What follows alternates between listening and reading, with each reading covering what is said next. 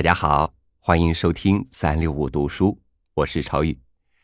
今天和您分享俞敏洪的一篇文章，在改变的时代，改变自己。更把这篇文章分享给对现在自我生活不满意的你。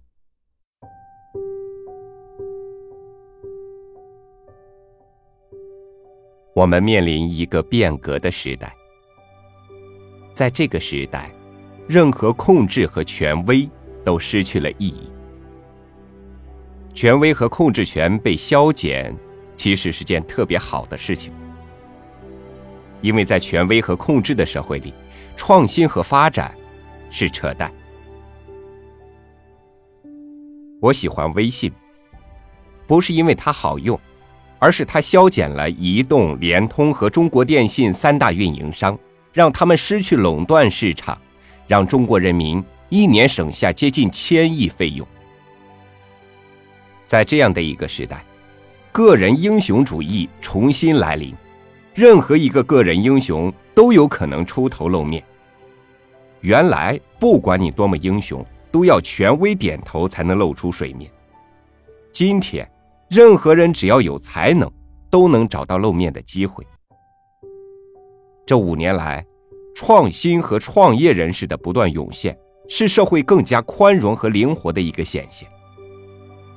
移动和互联网的发展，带来了整个社会对创新能力的宽容，对创新能力的支持，让大家有了发现自己的机会。这是特别让人欣慰的事情。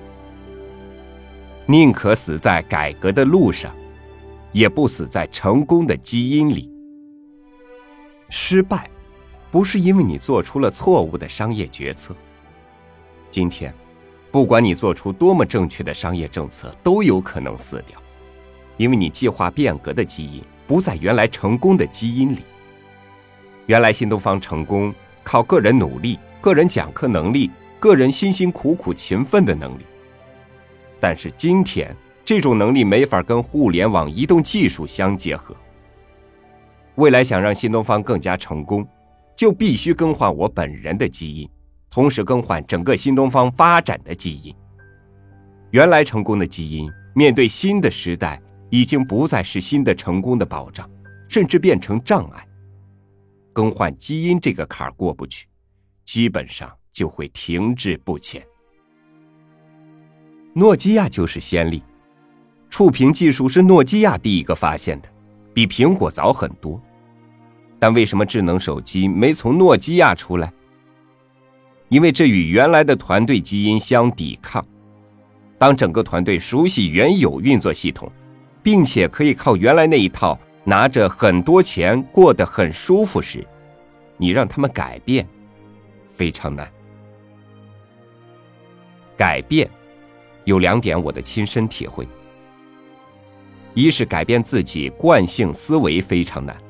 二是意识到不得不变后，行为没有跟上思想，思想往右，行为往左。三是如果我们的思想和行为一致了，怎么动员团队跟我们一起走？这个过程中，你可能失去了很多机会，眼看着一批批新生代把你超过去。诺基亚就是这样被超过去的，苹果将来也会这样，苏宁电器也在面对这个挑战。所以，苏宁易购董事长张近东下决定一定要改。苏宁易购不赚钱，也要改变现在的模式。张近东说：“我现在做好了准备，宁可在改革的路上死掉，也不愿死在原来成功的基因里。”到昨天为止，百度、阿里、腾讯全部上了教育平台，三家公司创始人都是我的朋友。却毫不犹豫地冲进了我的领域。他们很不地道，也不和我商量一下。我从来不对朋友做这样的事情，但这就是商业。只要看到有机会就去抢，恰恰在抢的过程中，新的模式出来了。在你拼我搏中间，这个社会就进步了。下一步，我也去抢。新东方培训教育到底是面授教育还是线上教育？地面体验还是线上便捷？未来发展趋势是什么？我和我的团队必须认真思考。方向稍微一错，几个亿就下去了，回都回不来。社会在不断提出新的要求，不变不行。所以，遇到再大的困难，也需要不断改变自己。我给自己赋予两个使命：第一，必须为中国教育做点事情，这是我一贯的使命。我从来没有说对中国房地产做点事情，中国不需要再多一个房地产商。我对自己定位非常简单。这一生下来，如果给我下个定论，我唯一的希望是教育工作者。我是一个老师。第二，我深刻意识到，中国社会变革只有一种力量，这种力量不是老师，不是知识分子，也不是政府官员。这个力量，是中国商业的力量。在这里，我建议大家有几个心态。第一，不要怕生生死死，做任何事情只要命不丢就行了。你来到这个世界的时候就是赤裸裸的，你怕什么？第二，缺什么东西就去要，就像看见喜欢的女孩就去追，追不上是你运气不够，但是不追一辈子后悔。当年我最不起眼的学生跟我要资源，第一次时我不回信。可到第五次时，我必须回信，要不然良心过不去。以前我跟政府部门打电话，对方不同意，我就放弃了。后来我就从这个学生身上学会了，一次不行求两次，两次不行求三次，求到第十次还不行，就再请另一个人来求。这个世界上百分之九十五的事情，只要有勇气和胆量，加上死不要脸。就能成功。第三，紧跟时代，否则不管你做的事情多么牛、多么好，都有可能失败。